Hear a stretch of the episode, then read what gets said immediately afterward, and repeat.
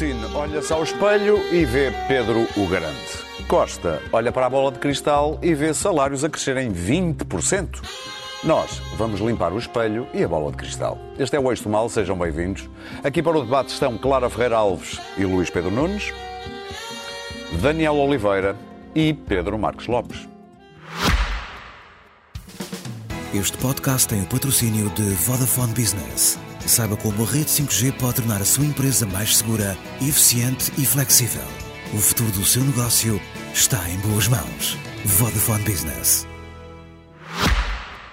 Mas antes do debate, vamos só espreitar o Instagram, imagine-se, do rapper norte-americano Snoop Dogg. Hey, e porquê? Porque ele publicou ontem este meme montagem de Marcelo que se transformou num sucesso instantâneo. Já estamos a ver, aliás. Hey, how you doing? Oh, you got so big. Fuck out.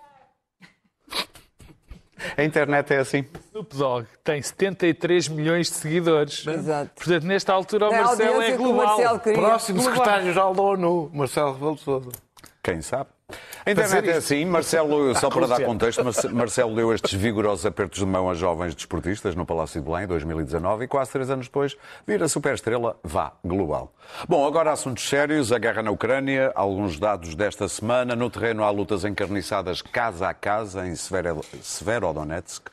Continua em passo à volta da exportação de cereais. Putin parece olhar e achar, para olhar para o espelho e achar que é um novo Pedro o Grande, e Merkel, que disse em tempos que Putin é um líder com mentalidade do século XIX. No século XXI, finalmente quebrou o silêncio esta semana para dizer que não se arrepende de nada da sua política de aproximação à Rússia, mas que a invasão da Ucrânia foi um erro tremendo que, aparentemente, ela não previu, colocando a Alemanha e parte da Europa na mão da Rússia por via, por exemplo, do gás do Nord Stream. Por onde queres começar, Pedro Por Marcos acaso, Lopes? eh, ia começar pela, pelo discurso da. Pelo discurso, não, pela entrevista da Sra. Merkel, que foi bem interessante.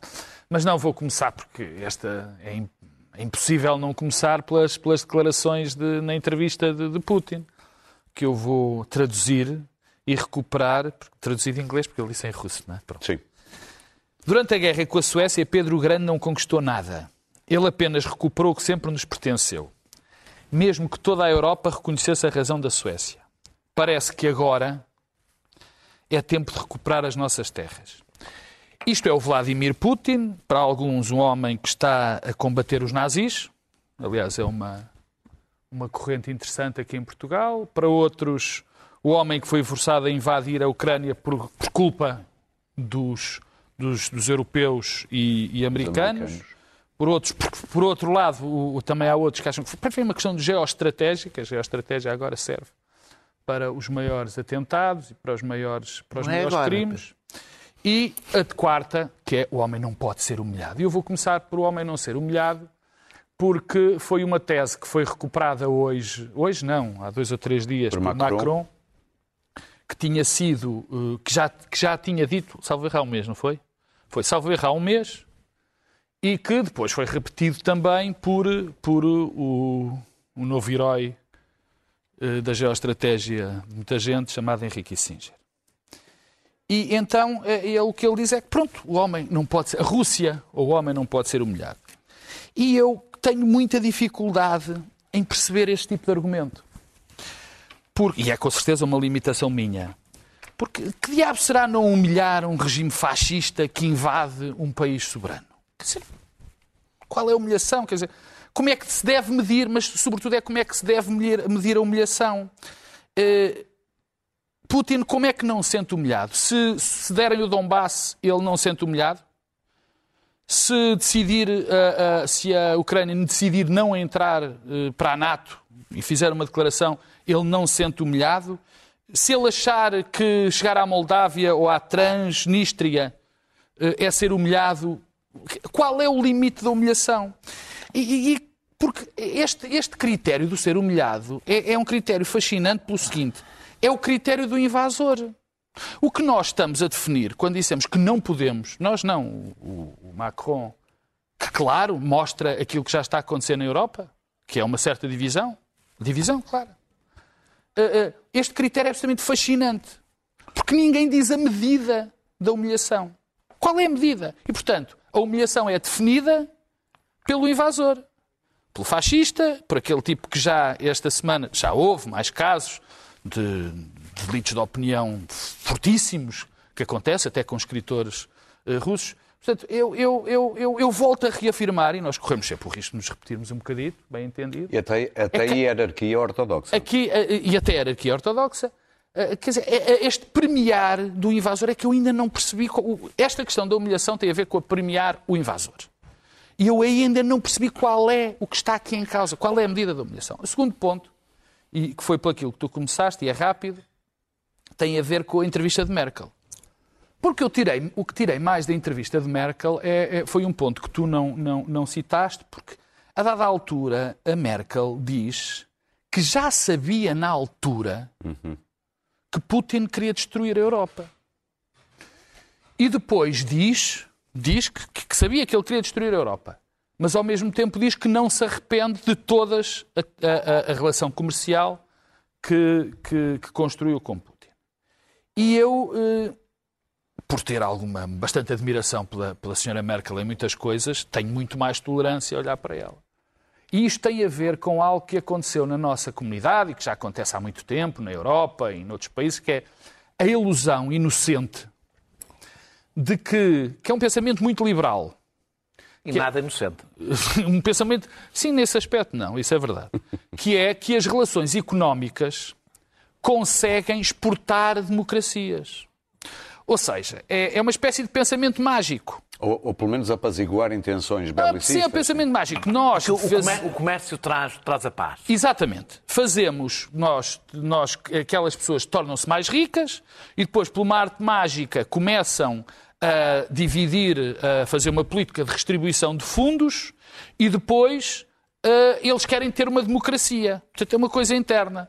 Há uma pessoa que eu conheço muito bem, por acaso até meu pai, que sempre teve esta teoria, bastante contestada por mim, devo dizer, que era, não, pá, está descansado com isso da China porque, Porque eles neste são... programa já atacaste o teu filho e o teu Eu pai. sei, não tens taco- vergonha. não, é para fazer, é para fazer um intervalo. Vamos mandar E, chamar é, o Sr. não, Freud. e era, e era um pensamento incrível, porque quando lembro-me da história, que muita gente disse, eu só disse por, por piada, meu pai, que os chineses, 300 e tal mil- milhões de chineses, foram para a classe média.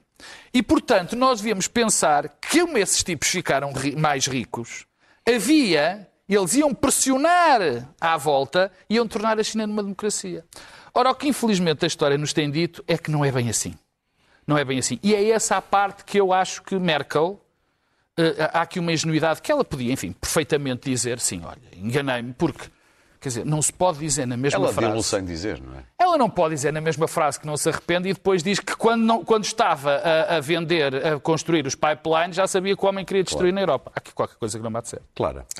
Bom, mas isso é típico da senhora Merkel. O meu problema com a senhora Merkel não, não, não é a atitude dela perante a Rússia, porque era a atitude dominante na altura.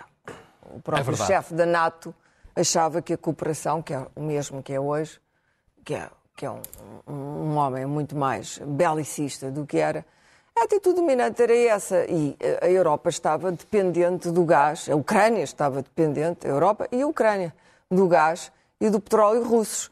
E, portanto, aquilo que ela fez, sempre desconfiando um pouco de Putin, mas falavam os dois em russo e, ela- e o, e Putin fala alemão, ela nasceu em Dresden, o Putin esteve estacionado E em ela Dresden. fala russo perfeitamente. No tempo, e ele fala, e ele fala alemão. E, portanto, havia ali um entendimento. E eu sou a favor o mais possível dos entendimentos, atenção. Ah, se- ah, as relações económicas, às vezes, como no caso japonês, ah, ah, consolidam a democracia e outras vezes não consolidam. É um facto. Nem sempre acontece. No Iraque, certamente, que não se conseguiu consolidar coisíssima nenhuma com a guerra. Agora, o que eu sei é que a guerra de per si raramente dá prosperidade e felicidade, o que fica é terra queimada em todo lado. E, e, normalmente uma cultura de violência que depois não se consegue extinguir. Uma cultura de violência, de irracionalidade, eh, que adquire às vezes depois formas quase terroristas. Portanto, a guerra é que de certeza não traz felicidade a ninguém. Portanto, deve ser, eh, eh, quando, quando começa, deve ser acautelada. E, deve- e devemos fazer os possíveis por acabar com ela. Hum, a senhora Merkel, o legado da senhora Merkel, que eu acho que, que- que prejudicou muito a Europa, foi a austeridade. Foi a austeridade.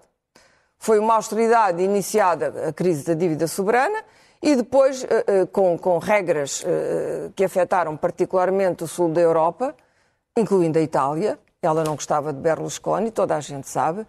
E depois, de repente, foi retirada. E quem diz a senhora Merkel diz Cristina Lagarde. Ora, a senhora Lagarde voltou.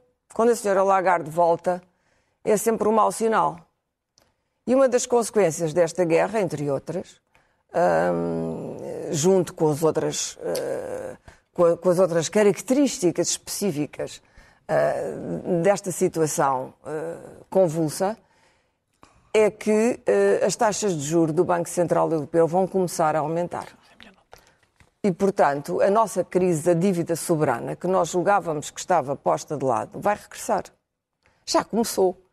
Eu estive a ler os comentários do Financial Times, normalmente pessoas do meio financeiro, que já diziam: bom, temos que rever a ideia se a Itália, nem falo dos países do sul da Europa, Grécia, Espanha, Portugal, se a Itália deve ou não, deve ficar na União Europeia e se deve ou não sair do euro. Já começou esta Sócrates, conversa.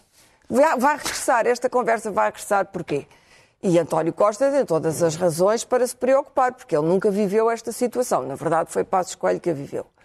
Que é eh, eh, os nossos juros de dívida, como nós temos uma dívida externa de 130%. Não conseguimos sair disto. Portanto, a juntar à começou a inflação, Sócrates, ou à crise do combustível, ao aumento do custo de vida, ao empobrecimento e à perda de rendimentos, que pode vir a ser brutal, vamos ter uma crise da dívida soberana em cima. É inevitável, é inevitável que a vamos ter. Só que não a vamos ter com, o senhor, com a Merkel e com os alemães a dizerem acabou, nós não queremos o déficit, não suportamos o déficit, vocês têm que encolher o cinto e apertar três furos. Já não vai ser assim. Agora é a crise internacional que explica tudo. Os governos todos vão se refugiar na crise internacional. Que isto vai gerar revolta? Claro que vai.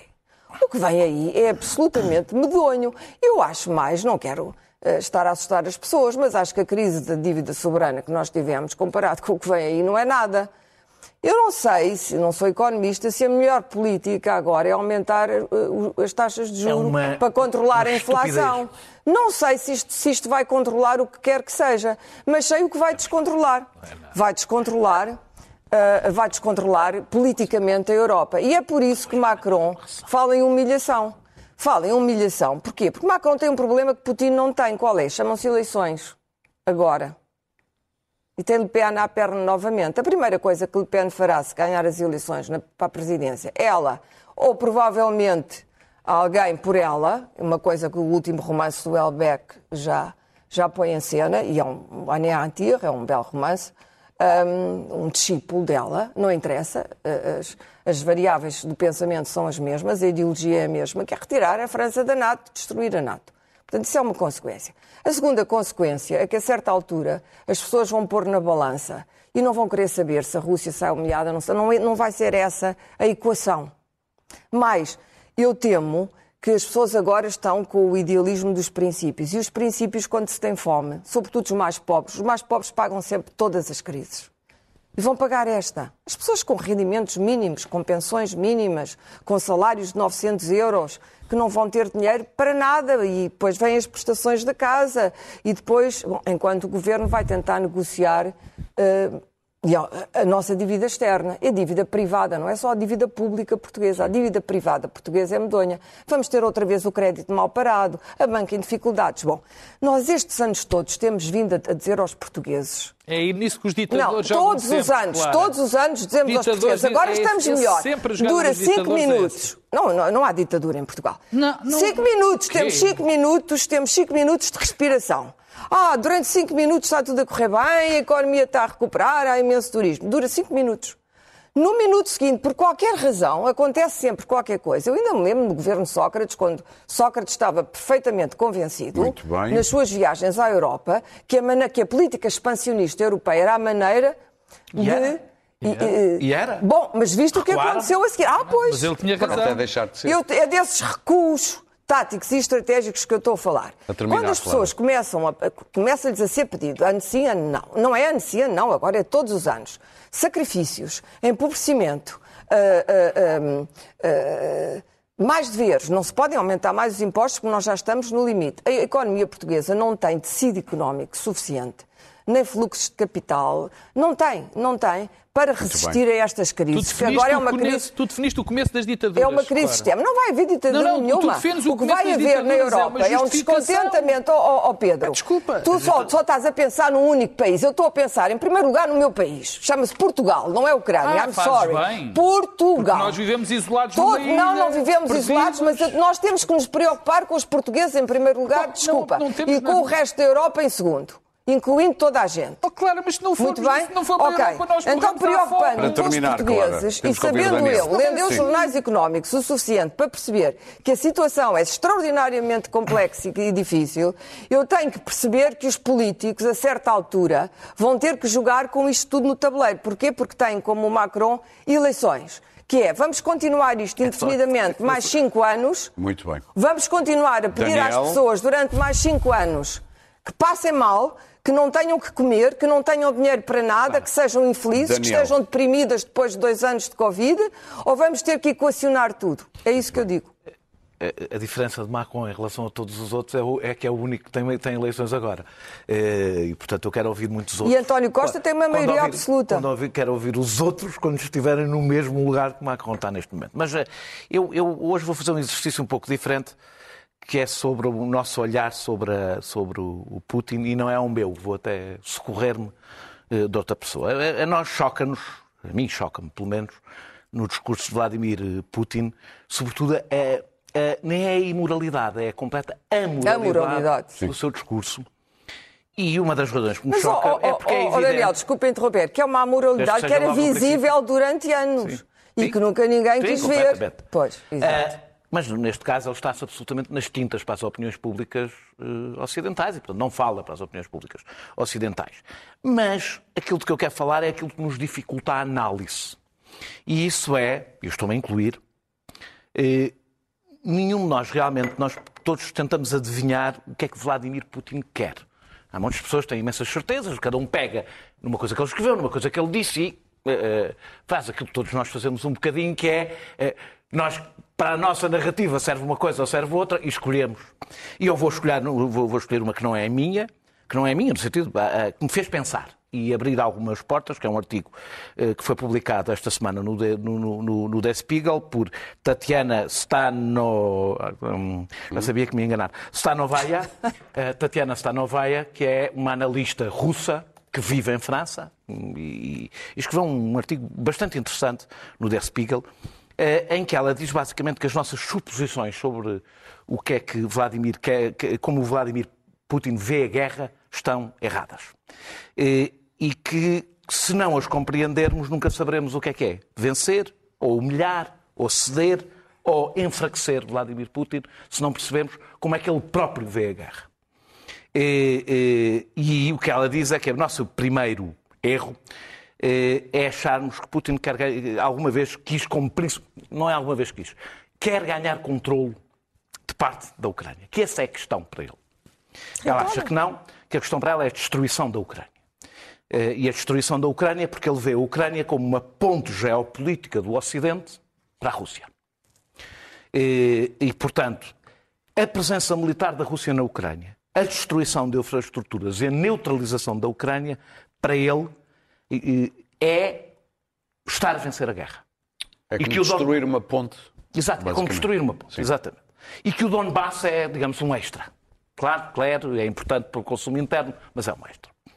Eh, daqui tira também a ideia de salvar a, que- que- que sal- salva a face de, de- de- de- de Vladimir Putin, reconhecendo a Crimeia e o Donbass, ou dizendo, ele dizendo que a Ucrânia decidindo que não entra na NATO, eh, que põe fim à guerra, é um equívoco. Eu nunca disse aqui, devo dizer, que reconhecer o, Donbass e a, Crimeia passarem para a Rússia punha fim à guerra. Disse é o contrário. Disse que numa negociação de guerra não sabemos o que é que pode estar em cima da mesa. E isso pode estar em cima da mesa. Já estou a fazer aqui uma defesa preventiva por qualquer coisa que o Pedro pudesse dizer. Ah, e, portanto, ela conclui daqui a parte mais difícil. É que isto, para Putin, não é uma guerra entre a Rússia e a Ucrânia. É uma guerra entre a Rússia e o Ocidente. E que a Ucrânia é um mero refém nesta guerra. E que, portanto, eh, sejam quais forem as, as- as concessões, eh, a questão, enquanto a questão com o Ocidente não for resolvida, não vai haver por parte de Putin. E a um questão recuo. é? É o papel da Rússia, o papel geopolítico da Rússia. É aquela questão que é, que é a questão que nós, aí sim, e eu repito, acho que há uma responsabilidade nessa altura, antes de Putin, do Ocidente, que foi aquela que não resolvemos nos anos 90 e que devia ter sido resolvida nos anos 90, quando a Rússia não era uma ameaça. Eh, eh, E houve excesso de confiança eh, desse ponto de vista e de arrogância também. Eh, E, portanto, o que, para Putin, o que é importante é uma negociação entre o Ocidente e, e a Rússia, exatamente, em torno disto, o papel da, da, da Rússia. A outro equívoco é que eh, Vladimir Putin está em perda interna, diz ela. Que a elite está à volta dele, porque a elite, a última coisa que quer é instabilidade, tem mais medo de instabilidade do que da instabilidade interna do que, do, do que aconteça na Ucrânia, e que o povo, eh, a pressão que fará ou que está a fazer, não é contra a guerra, é o contrário. Porque houve um processo de fanatização dos russos, neste processo, que reacordou o nacionalismo russo, que é muito forte, e que, portanto, o mundo terá que lidar com isto, independentemente de Vladimir Putin depois disso. Eh, E, portanto, com isto eu vou terminar. O que ela quer dizer com isto, eu desculpem eu desta vez resolvi mesmo vampirizar, porque acho que é um, é um, não, é um raciocínio que nos, se calhar, ajuda a tentar pensar um bocadinho fora do, do esquema que temos pensado. Que o dilema não é se reforçamos o apoio à Ucrânia, o dilema não é entre reforçar o apoio à Ucrânia ou apaziguar e ceder, não é esse o dilema. Que o dilema é eh, eh, eh, ou há uma mudança de atitude do Ocidente em relação à Rússia, o que nunca foi tão difícil como agora. É, o cenário dela é bastante pessimista. Ou a Rússia muda de ambições geo- geopolíticas, o que não foi tão difícil como agora. Estamos num beco sem saída? Bem, os becos sem saída, eh, na história resolve-se, resol- acaba por resolver. O que ela diz exatamente é que um, esta guerra depende de um acordo, ou depende, ou depende de um acordo entre a Rússia e o Ocidente, ou depende do colapso da Rússia. E que qualquer uma das duas coisas demora muito tempo. E, portanto, aqui esta parte acrescento eu, porque não está lá, que a grande questão é o tempo joga a favor de quem? Essa é a minha questão aqui, exatamente. É, uma- é um pessimismo meu. que Espero mesmo estar enganado. Mas eu acho que joga contra nós. Contra nós. Contra Essa nós. é a minha questão. Eu, gosto- eu- eu- eu- devo dizer, porque eu, ando a dizer, eu dei alguém que me chamou a atenção e tem razão, que eu, não- eu nunca utilizei esta expressão, não gosto de utilizar a expressão nós. Eu não vejo o mundo assim. Sim, mas- e, não, e não o quero ver assim, recuso-me a vê-lo assim. E, e, portanto, que eu, gosto- eu, eu, eu, eu acho que joga contra a Europa e os Estados Unidos. Muito bem. Não, mais. Acho que joga contra a Europa, nem sequer joga contra os Estados Unidos. E, e isso é um dilema com o qual vamos ter, e o Pedro pode dizer todas as vezes que quiser, é assim que começam os ditadores. Claro. É, não, mas bem. é que a questão. É? O Não, problema, não, não, o problema não, da não discussão divides, não temos que política- ouvir o. Luís O problema Pedro. da discussão política é Não a política não trata só Sim. do que deve ser. A política trata do que deve ser e do que é. Luís Pedro. Dá Não, não, acho que-. Filosofia alemã. É, é a pergunta crucial, é, é não a, quem- a- a- favor de quem joga o tempo. E, e- e eu estou estranhamente a ver que o tempo joga a favor de Putin. Ah, por vários motivos. Ele há um mês, ou há mês e meio, ah, quando teve aquela aparente derrota militar, ah, dizia-se que só tinha, que estava encurralado e que só tinha a bomba nuclear. Neste momento ele tem uma, um leque variado de bombas a seu, a seu, a seu favor. É o controle dos cereais ah, e a, a possibilidade de criar um espectro de fome no mundo por vários anos. Não estamos a falar só porque se não houver colheita este ano na, na Ucrânia e o, o fator de, de multiplicação desta, desta crise vai, vai, vai continuar. A crise energética que se, aproxima no inverno, então, na Europa, em que terá ainda aí a capacidade de fechar torneiras e de, e de, e de, e de criar mais crise sobre a crise. ah, a capacidade que ele ainda tem de, de, com os aumentos dos preços da energia, de vendendo, vendendo menos, ele continua a, a ter rendimentos superiores ao que tinha o, o ano passado. Portanto, Putin, sendo gerindo uma ditadura e apresentando-se como, como um nacionalista neste momento, que a, a, imagem de Pedro o Grande deve ter sido, uh, de alguma forma, uh, bastante interessante para o consumo interno, Putin tem uh, a capacidade de um ditador de uh, poder gerir algum tempo, mesmo que ameace a Rússia com, com o default para o mês que vem.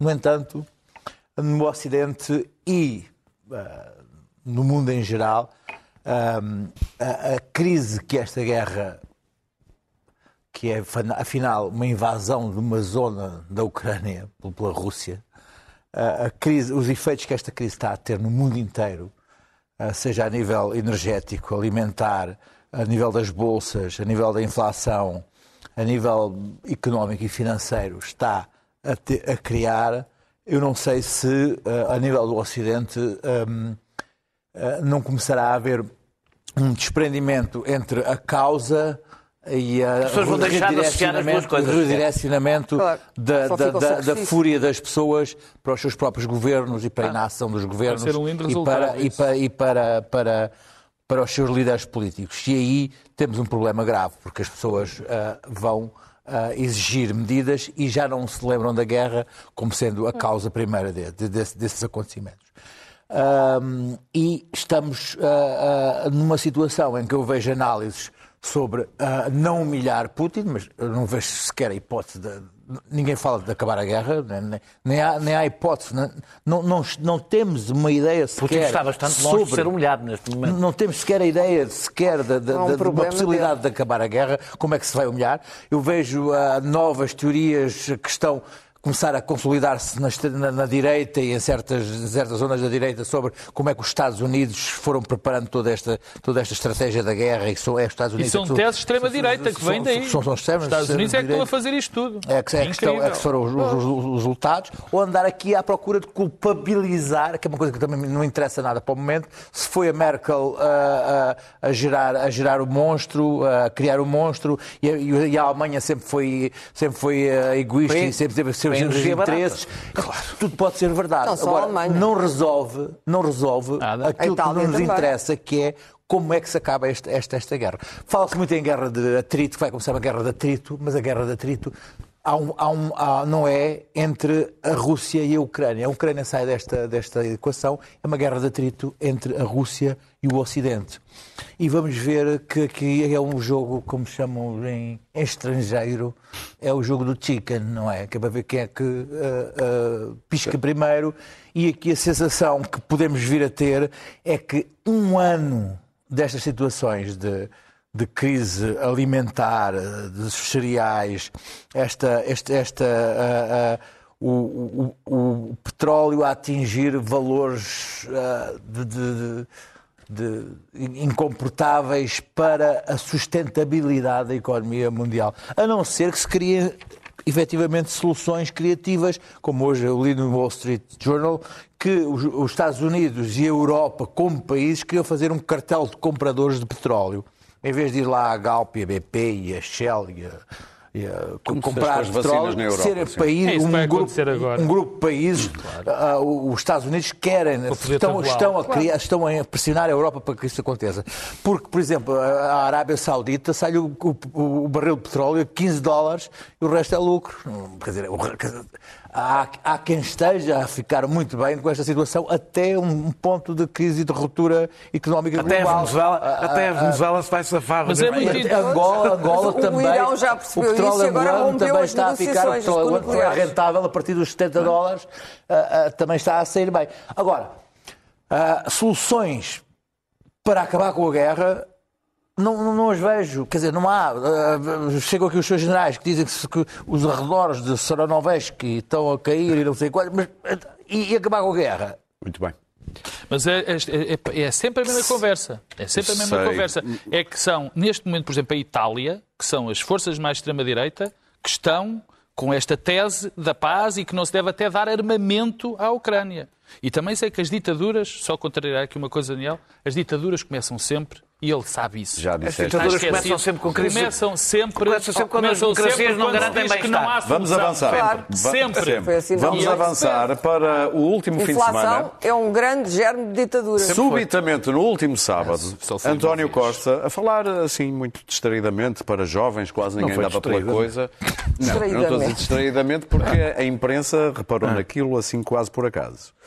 Ah, foi no encontro de jovens, de associações de jovens, António Costa largou esta, que espera que nos próximos quatro anos as empresas, privadas, claro, aumentem os salários numa média de 20%. Daniel, qual foi a primeira reação? um apelo quando- mesmo. Um apelo, foi um apelo. Um apelo, sim. O governo vai aumentar a função pública em 0,9%, com uma inflação de 4%.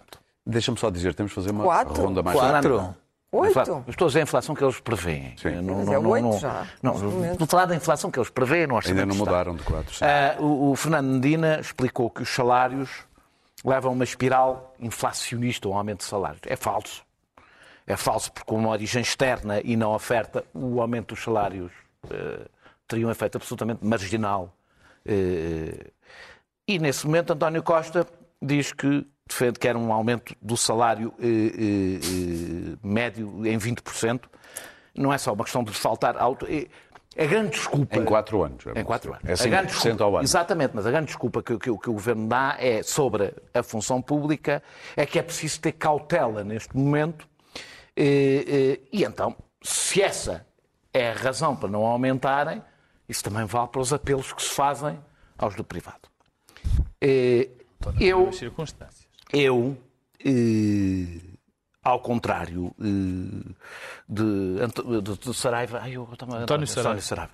Eh, ao contrário do António Saraiva, eh, que eu acho que representa. Como representa, não é ele. As associações representam as empresas mais fortes, mais instaladas e, portanto, aquelas que se habituaram ao longo da, da- da- da nossa história económica a viver de salários baixos, porque é, é a nosso, tem sido o argumento competitivo, portanto, compreendo a posição dele. Eh, eh, diz que o aumento de 20% não é compatível com a economia portuguesa em quatro anos. Bem, para já estamos a falar de um, de um aumento do peso do salário de 45% para 48% que- do PIB, que é a média europeia. Ora, é adaptado ao nosso PIB. Portanto, é adaptado à nossa economia, 40 os mesmos 48%. Eh, portanto, está dentro. De, nosso PIB é as nossas possibilidades. Eh, mas eu gostava de dar este dado. Desde 1999, as remunerações reais subiram 6%. A produtividade subiu 14%. Eh, Se, não fosse a pandemia, esta diferença de 8% provavelmente era 13, 14 ou 15% entre o aumento da produtividade e o aumento da. eh, isto é, é- é um dado, é, é extraordinário, porque a maior parte das pessoas acha mesmo que os nossos aumentos salariais são acima do, do aumento da produtividade. Não, são permanentemente abaixo do aumento da produtividade. Tu achas que o governo devia impor um aumento Não, não, não, é, empresas? ou seja, ninguém, não, não está sequer em cima da mesa alguém a defender eh, que se imponha. Portanto, Estou estou a perguntar. Como tu disseste bem, tu foi um apelo. não. Tu estás a, a- a- a fazer uma provocação porque tu sabes perfeitamente que eu não defendo, nem ninguém defende que se deve impor. Ah. Pronto. Eu gostava. É assim que começam as É ditaduras. assim que começam as ditaduras, é com demagogia. deve. Sou inocente. és Ah, uma não, não é nada inocente. A última coisa que és é inocente. Nas previsões para 2022, e estas são um bocadinho mais arriscadas, mas podemos falar de um aumento do, do aumento do, rendimento real de mais 5% e um aumento da produtividade de mais 18%. Eh, ou seja, eh, eh, isto num momento em que o Governo prevê, ou seja, uma perda de salário real na função pública e um aumento abaixo da inflação. O que a única coisa que eu estou a dizer é o que eu poderia resumir isto assim? Bem prega feito, feito Tomás e, por outro lado, mal protesta eh, Saraiva. Porque, na realidade, as nossas empresas têm sistematicamente aumentado os trabalhadores abaixo do aumento, do, do contributo que eles dão, do aumento do contributo que eles dão, que é o aumento da produtividade. E, curiosamente, hoje saiu uma coisa no Expresso, que diz que o Estado, curiosamente, ao contrário também do discurso que se instalou dos privilegiados dos funcionários públicos, o seu aumento real de salário tem estado sistematicamente abaixo do aumento real de salário no privado. O que quer dizer, e isto inclui o tempo da geringonça e o tempo de António Costa, quer dizer que António Costa faz este apelo ao privado, ao mesmo tempo que puxa para baixo a possibilidade disso acontecer. Pedro, responde, tu estás aí. Não, não, não estou, não. Eu, eu até vou dar, um, até vou dar um, um, um rebuçado ao Daniel, que não é um rebuçado, é uma coisa que eu, que eu concordo. Um caramelo. Que eu defendo. Eu gosto mais de Bem, caramelo. primeiro começo por dizer que este apelo do, do Dr. Costa, o Costa Mau, é, é, é, é quase, é, é uma é quase infantil. Não é quase infantil, é infantil. Quer dizer, não cabe na cabeça de ninguém, de um primeiro-ministro de uma democracia liberal, fazer apelos, apelos, para que subordinados a outra coisa qualquer. Pode defender O que um desígnio nacional, Sim, o, mas os desígnios. Olha, já pode. que estamos em dia ditaduras, os desígnios, os desígnios dizê-lo, não é? nacionais não- não é não, não, é? os desígnios nacionais são típicos de ditaduras. Isso é que são mesmo. Bom, eh, quer dizer, o crescimento de salários pressupõe um conjunto de condições que leva ao seu aumento. mais fortes. Quer dizer, já, olha, já lá vou, estás a ver? Mais fortes. Crescimento económico, maior produtividade, maiores qualificações, maior equilíbrio das relações laborais. É assim que se fazem crescer os salários. É assim que ele contribui.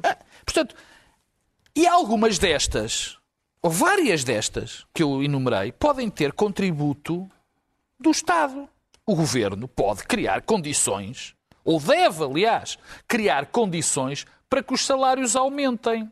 Não é através de tabelar, de dizer agora toda a gente paga mais de 20%. Foi a provocação que eu fiz ao Daniel. Estou de acordo Agora, não, não é assim. Nós vivemos numa economia de mercado e é o mercado que tem de funcionar. Nós temos déficits, nós temos déficits terríveis. Terríveis, que vêm de há muito tempo. Temos um problema gravíssimo de produtividade, temos um problema ainda mais grave de falta, é de, falta de capital. Portanto, por isso é que as empresas não se desenvolvem, também por isso é que não há produtividade. Portanto, isto são as condições objetivas e subjetivas que o governo tem de criar para que haja essa distribuição dos salários. E já que aqui o camarada Daniel eh, falava, Pá, nós temos, assuntos, nós, camarada. nós temos um problema, nós temos um problema, claro que temos. Esses todos são os maiores. Mas temos um problema nas relações laborais em Portugal. Mas temos pior, porque Sindicatos? o Daniel fala, por exemplo, do, do temos, obviamente, que os sindicatos do setor privado não têm força nenhuma, Nenhuma. e é evidente que isso desequilibra as relações laborais, que por definição são sempre mais fracas do lado do trabalhador. Quer dizer, isto, Ah, isto, afinal, chamar isto, isto, camarada. isto é, isto, é, isto é apenas evidente e esse equilíbrio é fundamental para. Nas, nas democracias avançadas, os sindicatos têm força na Alemanha, na Suécia, em, em todo lado. Os Estados Unidos que têm perdido a força e por terem perdido a força isso aconteceu. Mas o Daniel também se esquece aqui um problema da segmentação do mercado.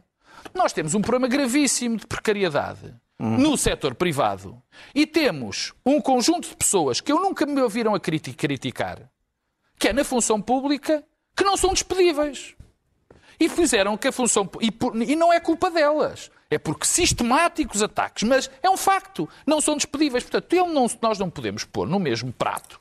No mesmo prato da balança a função Não, e pública segurança e a, fun- laboral, e a é função, e a função privada. Só tenho É, um último, vantagem. só tenho um último conselho para o Dr. Costa. Se não tivesse isso, tinha que lhes pagar Tenho um conselho para o Dr. Costa.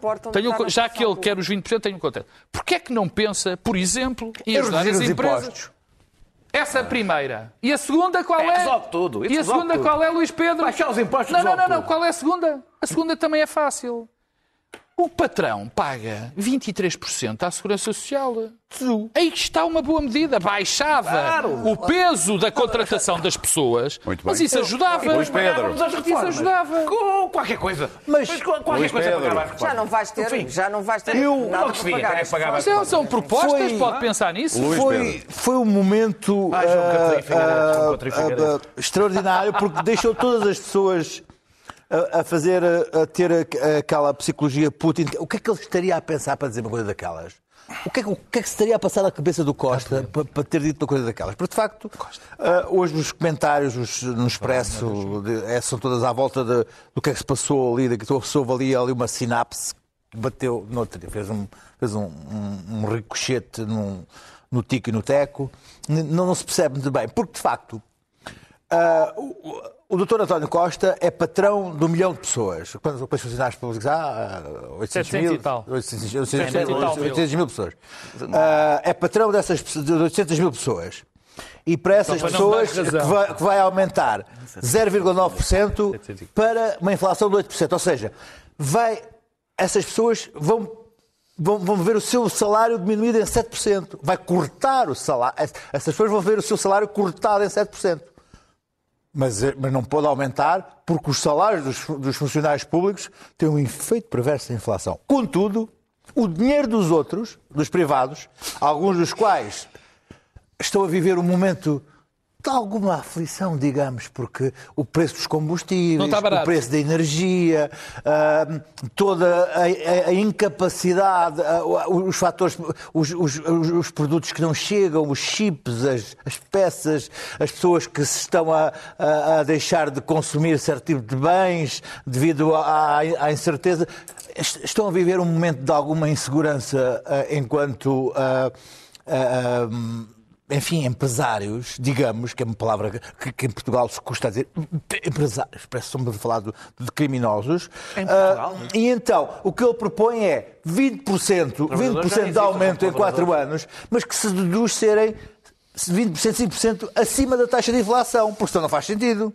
Senão, não- tem que ser 5% da taxa- acima da taxa de inflação. Sendo, ou seja, os empresários têm que cobrir a taxa de inflação e, e pôr mais, mais mais 5%? É isso? É porque nem sequer se percebe. um de A- a, a 20% salarial, sensação que temos, a sensação que temos é que temos- estamos ali perante um grupo de pessoas a afogar-se num naufrágio e o Costa diz assim: Eu pago mais uma rodada. É essa. Tu pagas mais uma rodada. Vocês pagam mais uma é que rodada. Vocês pagam mais uma rodada. Porque ainda por cima, a- a- a crédito 5% já passou o limite. a, a- a dividir como? A Quem é que- Mas como é que isso se faz? Mas pode fazer. Ah, mas com o dinheiro dos outros, então não pode. dinheiro dos outros Oh, oh, quer dizer, ah, repara, prevê-se prevê-se em 4 A produtividade anos. aumenta mais do que o salário. Prevê-se em É, 4 não, não é. anos, É, prevê-se é assim prevê-se que em 4 funciona o anos. é assim que Prevê-se em- funciona o Prevê-se capitalismo. em 4 anos o aumento de produtividade em Portugal de 10%. Até os anos- Mas quer um aumento de Nos anos 20%, 80 aumentou igual. de 20% na, na, na, na- na massa salarial dos privados. Quer dizer, assim é fácil. É, é- quer dizer, governar, se se fosse para governar assim, quer dizer, Claro. até, até eu tenho mais. Tu muito melhor, Luís Pedro. Tu muito melhor. Eu, era, eu era, melhor. Eu era de 30, 50. Era para cima de 50. Muito obrigada por me darem a palavra. É toda a sua. Perplexidade. Eu não. Deixa-me falar agora. Não tenho nenhuma perplexidade porque eu percebo perfeitamente porque é que António Costa diz isto. Primeiro é uma distração. Porque as coisas que vão acontecer no futuro, que ele sabe muito bem quais são, eh, implicam que o debate ficou ao lado. Que é uma coisa que em Portugal fazíamos muito, o Presidente da República faz a mesma coisa, que é deslocar, o, deslocar a atenção para, para- para terrenos paralelos. Quando, quando há um, um- um tema desagradável ou escandaloso, fala-se do acessório. Uma coisa que entretenha as massas. É chamado, olha, uma E, pomba portanto, morta. esta é uma distração, tal como Portugal, na experiência piloto, país piloto, a experiência dos quatro dias, é outra distração. Põe as pessoas a falar, enquanto estão a falar nisto, não, não reparam mas é um no tema. aumento de taxas de juros do Banco Central Europeu, porque se reparassem, esse seria o verdadeiro debate e outras coisas que vêm aí além É dessa. a minha nota, é a minha nota. Depois, a, a- a seguir, é porque ele fica bem na fotografia. Antes que isto comece tudo a azedar, e vai azedar terrivelmente, e, e- e o PS, tendo uma maioria absoluta, tem estabilidade, está sentado em cima da estabilidade, mas por outro lado vai ser o partido que está a governar sozinho. E está mesmo sozinho.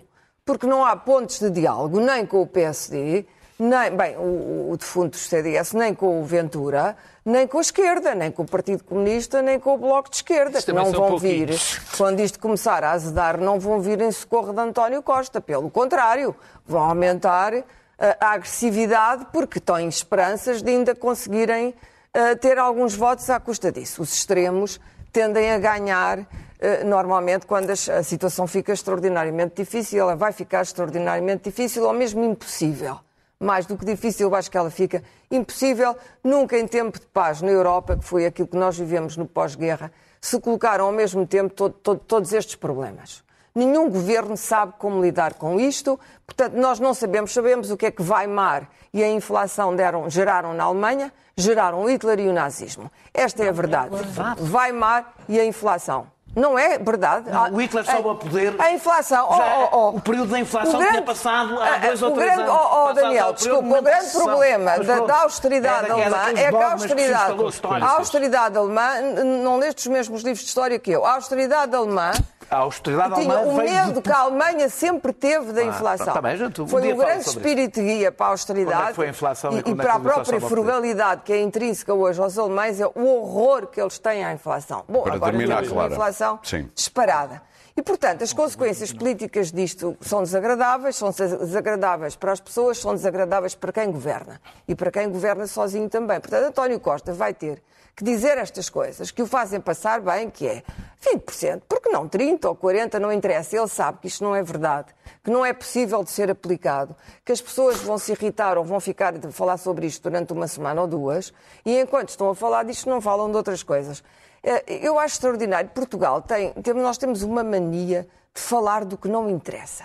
Uh, raramente nós discutimos os sindicatos. Os sind- O problema dos sindicatos é interessante. De facto, no setor privado não há sindicatos decentes. Porquê? Bom, os sindicatos na Alemanha são poderosos porque os salários das pessoas dos sindicatos são poderosos. Os sindicatos na Alemanha têm dinheiro. Os é sindicatos aí, em. França têm dinheiro. Por alguma ra- razão, o Partido Comunista... com a contratação- a contratação o- coletiva, O não, os Partido sindicatos não Comunista... Não, os sindicatos têm que ter dinheiro. Quando os salários são mais elevados, é evidente que os sindicatos são mais ricos. Quando os salários são mais baixos, as pessoas dizem, epá, mas para que o sindicato? Não preciso de sindicato para nada, ganho uma miséria. É o que as pessoas dizem. O que é que isto me interessa? Não vou, não vou, não vou descontar notas, para o sindicato. Temos que ir para Eu já notas. ouvi estas frases. Clara, não tens razão. Ah, Epá, não tens o. PC, Vamos para as notas. O PC tem uma força sindical, que ainda tem hoje, ainda não, não lhe retiraram, Público. porque é um partido altamente disciplinado, como se viu, o único partido que teve lucros no meio desta coisa toda, porque tem as cotas Muito em bem. dia, as Vamos pessoas às são notas. disciplinadas. Daniel. O problema dos sindicatos é que as O pessoas não da veem taxa. na gig economy Oh, oh, Clara, temos necessidade que... de peço sindicatos. desculpa, mas temos que ir para as notas, já estamos com muito pouco tempo. O aumento da taxa diretora, anunciado Sim, hoje por o- Christine Lagarde, do É um BCE. crime. É um crime. Eh, A própria Cristina Lagarde, há uma semana ou há 15 dias, tinha, tinha ela própria explicado, perguntado o que é que aumentar as taxas de juros fará ao preço dos combustíveis ou dos cereais, que resultam de problemas exógenos à própria União Europeia. Eh, A a subida das taxas de juros é um instrumento, eu vou dizer isto de forma brutal, os economistas dirão de uma forma mais polida, de destruição económica para baixar os preços. Que. E não é uma receita de sempre. Não é mesmo uma receita de sempre. E é um absurdo de sempre no passado. E é um absurdo neste contexto. Um completo absurdo neste contexto. É daqueles dogmas que se instalou e não se debate, apesar de haver economistas que o contestam, neste, num contexto como este. E em Portugal, haver quem o defenda é especialmente estúpido e suicida, não é? É, é, é de- eu gosto do dogma, portanto quero afundar-me com ele. Muito bem. Em 2009, nós vimos na União Europeia imensas certezas ditas por imensos economistas com iguais dogmas que destruíram, praticamente destruíram a União Europeia. O mesmo género de dogmas. Eu cá estarei para dizer que não tenho razão se isto resultar. Olha, quem não está cá é Se Sócrates. acrescentar, se estamos Sim, numa recessão e acrescentar recessão à recessão, é a melhor receita para resolver o problema. nosso- Quem não está cá é Sócrates, Luís O Pedro nosso Nunes. Zé foi tirar um curso de doutoramento para, para, para o Brasil, mas não resistiu ah, com a sua. Enfim, o seu ego não resistiu a, a ir à internet. A internet chamou por ele e ele foi ao, a Marco Paulo. ao YouTube e lá disse que ia estar cá umas semanas e mais umas semanas, por causa do doutoramento e tal. E, claro, isto apareceu cá e as pessoas perguntaram-se como é que ele podia estar, estar tendo um termo de identidade de residência, mas foi-se analisar a coisa e, de facto, hum, a juíza já podia ter. ah, ah, enfim, tratado do processo, já podia ter eh, julgado José Sócrates pelos crimes que está acusado, mas resolveu não fazer e eh, tirar para as calendas, só que criou um processo novo. E quando criou o processo novo, esqueceu-se de se- separar a parte do termo de identidade de residência o e, não, não, não, e não criou as medidas de coação, o que faz com que, de facto, o nosso Zé esteja lá a tirar o de Legal. doutoramento sem, mesmo com esta história da Interpol e não sei o quê, que agora querem pôr a Interpol, o nosso Zé está lá. Agora, a, a- a mim mandou uma a- a coisa a dizer, ele está lá à espera que o Lula ah, ah, vá- suba a presidente para o Lula ou criar ah, cidadão brasileiro e ele já não possa vir. Parece que não, que a lei lá é como cá só ao cidadão, ah, o cidadão teria que ter nascido no Brasil. Sim. Não é por ser cidadão honorário brasileiro. Além de que o Lula outubro. outubro, quer Falta um dizer, bocadinho de ó, vá, tempo. se ele tivesse, se ele- se ele tivesse estado discreto e não tivesse ido à internet, não tínhamos dado por Vai, nada. vai ganhar. Se, Portanto, se ele está quiser. lá legal. É uma, é uma excelente coligação o PT e José Sócrates. É uma- uma- Pedro é Marcos PT Lopes, É muito queres bonito. voltar àquilo que se debateu hoje e votou na, na Assembleia da República, a eutanásia, e também a proposta de um referendo? Não, eu, sim, eh, é- é- tem a ver sobretudo com a proposta do referendo. A eutanásia, eh, e é bom ser o tema da eutanásia. Eu tenho, já aqui disse muitas vezes, eh, imensas dúvidas sobre, sobre a eutanásia e, e fico muito contente que existam 230 deputados que estão mandatados para pensar, para consultar especialistas, para ver quais são as melhores opções eh, para eh, fazer os dossiês. Aliás, este dossiê concreto, a eutanásia e outro. Aliás, é isto que é o cerne da democracia representativa. É nós termos representantes não mandatários, não são mandatários, como dizia o Burke, mas representantes que pensam, que estudam os problemas mais complicados. Porque nós não temos tempo, porque nós não somos especialistas, e é assim que se deve funcionar. E eu, até neste caso concreto, fico muito contente que o façam. É que eh, o referendo, eh, e é, é rápido, é a arma de destruição maciça das democracias, particularmente neste momento da nossa vida em comum, eh, na nossa vida em comunidade, por um motivo muito simples. Se já há descrença entre, entre os cidadãos, dos cidadãos perante os partidos, quanto mais tu disseres que aqueles que os nossos representantes não têm capacidade para decidir, sobre temas que importam, mais nós estamos a minar a democracia, mais estamos a minar os políticos. E o pior disto tudo, do que eu vi esta tarde na Assembleia, foi ver um partido, foi ver um partido estruturante da democracia portuguesa, chamado PSD, um partido estruturante, a votar a favor de um referendo Sim. é uma coisa deste É a sobre este posição tipo de Luís casa. Montenegro, diga-se. Sobre este tipo, não era só de Luís Montenegro. Sim, mas- Infelizmente também era de Jorge Moreira sim, da sim. Silva. Rui Rio era contra. Eu, e, Rui Rio, é- quer dizer, eu sou sempre contra os referendos. Já, já aqui o disse 300 mil vezes. Mas ver um partido, e termino assim, um partido estruturante da democracia, querer um referendo é passar um atestado de incompetência aos seus próprios deputados. Isto Muito é muito bem. grave. para o lá nosso sabe tempo. os A morte de Paula Rego, Clara. Bom, já, já se disse tudo sobre a excelência da obra de Paula Rego. Na verdade, Paula Rego, a, a- a contadora de histórias, os contos de fadas, enfim, todo- todas as coisas que se dizem sempre a propósito de, de Paula Rego. Na verdade, eh, eh, há uma intensidade eh, estética na pintura de Paula Rego. Ela tinha uma grande mão e tinha um domínio absoluto eh, da mão e da cor. Eh, Há uma intensidade estética tão grande que é muito rara. Há Lucian Freud, por exemplo, há poucos pintores do século XX, e ela é uma pintora do século XX, eh, com aquela intensidade que fez dela a Paula Rego. E, portanto, quando se olha para uma tela de Paula Rego, percebe-se imediatamente que é Paula Rego. Poucos pintores conseguem isto.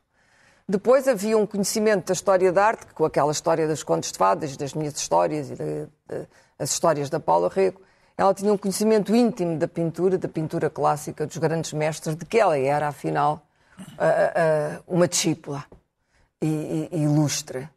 E depois, porque ela foi, como mulher, foi uma mulher emancipada antes do tempo. Diz, ah, ela detestava o salazarismo, é verdade, mas a Paula detestava, sobretudo, toda e qualquer forma de opressão. O que, o, o, aquilo que ela odiava mesmo, e é por isso essa tal intensidade do traço e da cor e da luz nos quadros dela, ela odiava a opressão. Incluindo naquela série sobre o aborto, aliás, tema que, como se sabe, durante anos, tal como a eutanásia, se quis sujeitar a referendo para impedir a despenalização.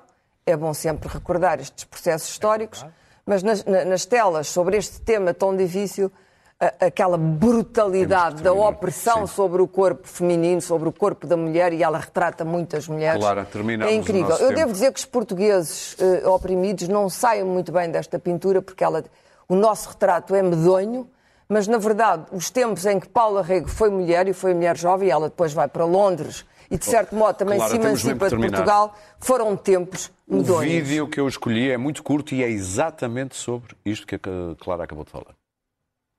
I presume I'm grounded in Portugal, although I don't belong there anymore, you see, and I don't belong here really either. So I belong in this studio.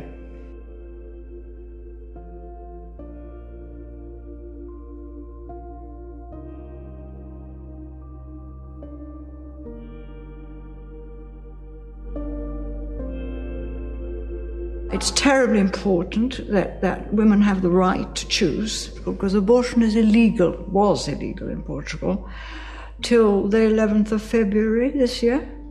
Uh huh. And there was a referendum to legalize it, and um, nobody bothered to go and vote. They were much too shy or scared to be seen. It was total hypocrisy, total hypocrisy. And I thought I wanted to do something about it, so I did these pictures. So I wanted to have it quite clinically shown. And, uh, and I did. I did do it. I did it with Leland. It's one of the things I'm most proud of having done. Aquilo que mais a orgulhou. Vale a pena dizer que a exposição que está patente na Casa das Histórias foi prolongada até 2 de outubro. Nós voltamos na próxima quinta-feira. Bom Santo António.